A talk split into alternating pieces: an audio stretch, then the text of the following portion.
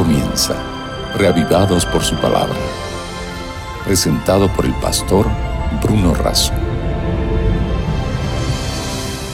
Hola, qué gusto es estar juntos una vez más para continuar con nuestro proyecto Reavivados por su palabra. Una cita diaria para encontrarnos con el mensaje de la Biblia, la palabra de Dios para nuestras vidas. Hoy nos dedicamos a Primera de Crónicas, capítulo 7. Antes vamos a tener una oración. Padre nuestro que estás en los cielos, bendícenos al estudiar de estas crónicas y encontrar aplicaciones espirituales a nuestra vida. Lo hacemos en el nombre de Jesús. Amén. El capítulo 7 de Primera de Crónicas nos detalla los descendientes de las distintas tribus.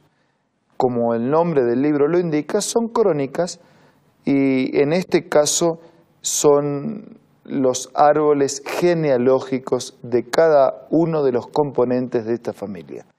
Así que aparece en primer lugar los descendientes de Isaacar, los hijos de Isaacar fueron cuatro, ahí aparecen los nombres, y desde versículo 12 en adelante los nombres de los descendientes.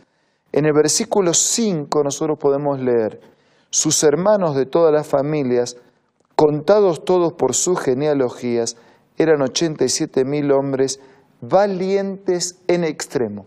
Así que una de las características de Isaacar, de los descendientes de Isaacar, eran que eran hombres valientes.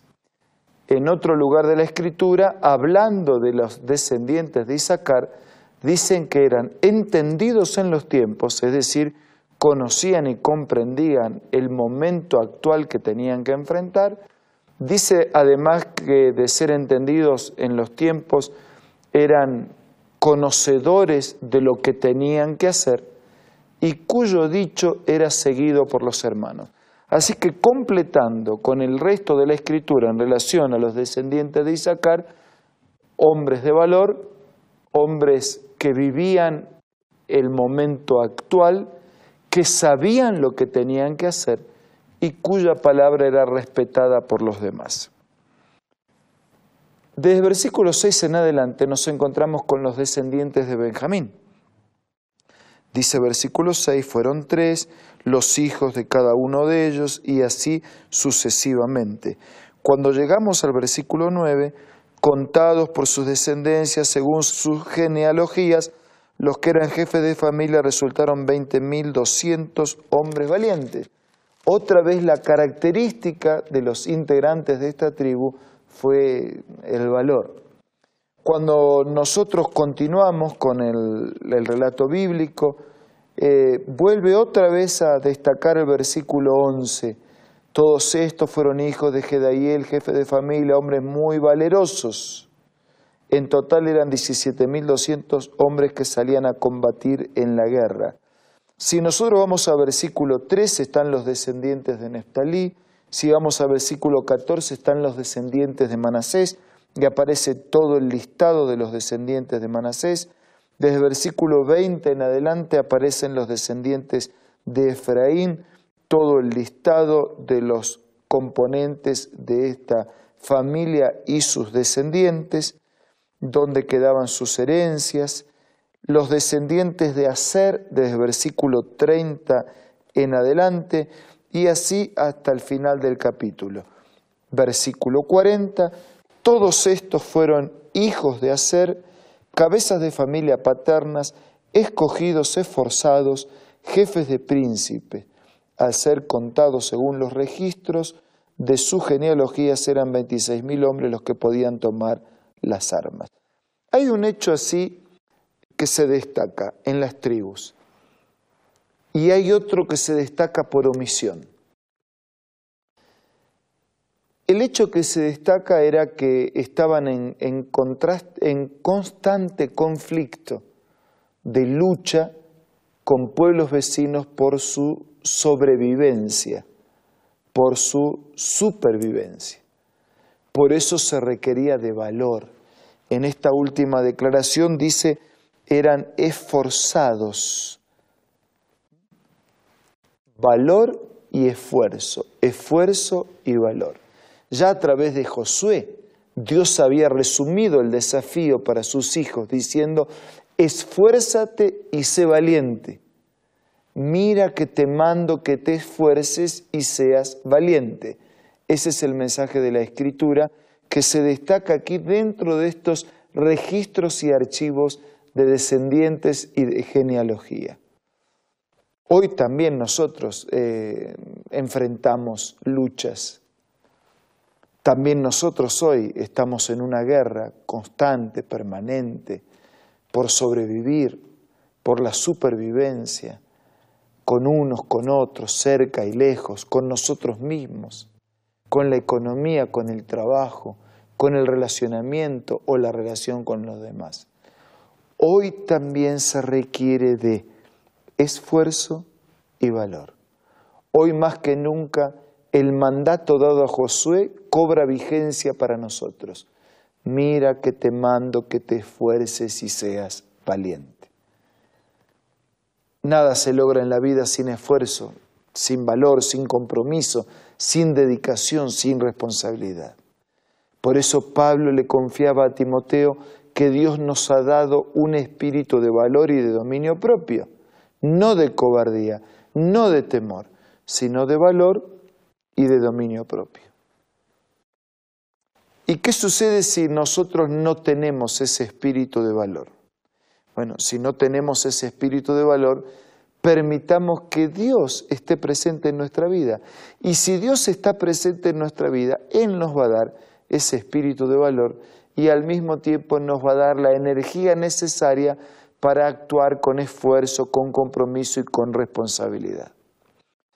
El otro detalle que yo quiero comentar en estas genealogías es que no, hay, no, hay, no aparece comentario en relación a Adán.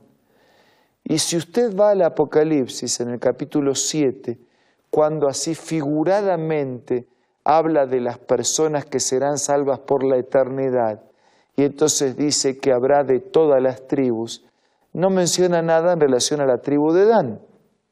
¿Por qué?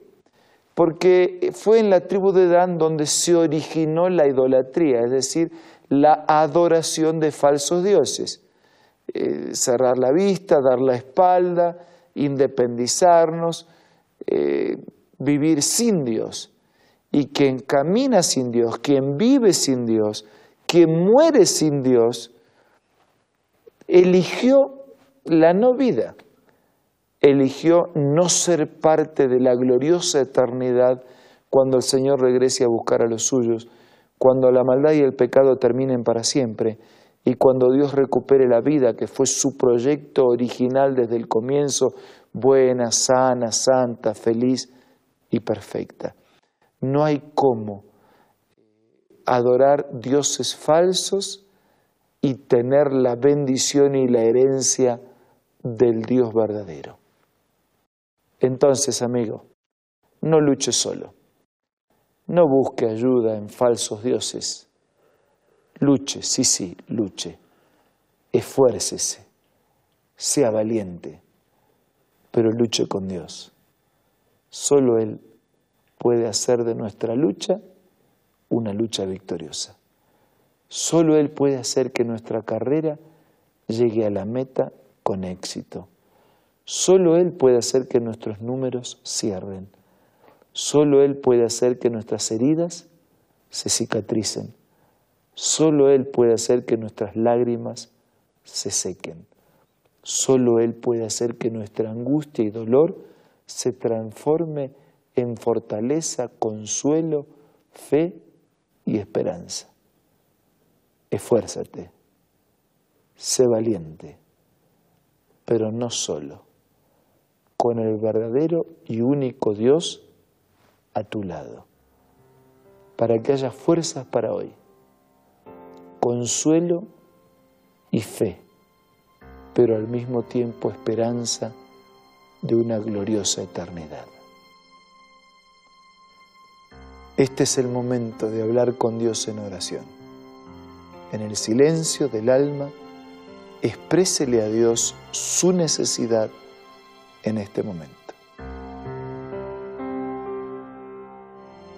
Padre nuestro que estás en los cielos, te agradecemos por el desafío a ser esforzados y valientes, pero al mismo tiempo por darnos tu presencia para alcanzar ese desafío. Queremos suplicarte, pedir y permitirte que estés en nuestra vida, para que así nuestros esfuerzos, llenos de valor, nos permitan enfrentar las luchas de cada día en la esperanza y la certeza de compartir en breve una gloriosa eternidad a tu lado. Nada merecemos, pero con gratitud te pedimos todo en el nombre de Jesús. Amén. Muchas gracias por acompañarnos en el día de hoy. Gracias a Dios por sus bendiciones y sus promesas. Que éstas te acompañen permanentemente nos reencontramos mañana para seguir siendo reavivados por la palabra de Dios. Esto fue Reavivados por su palabra, presentado por el pastor Bruno Razo.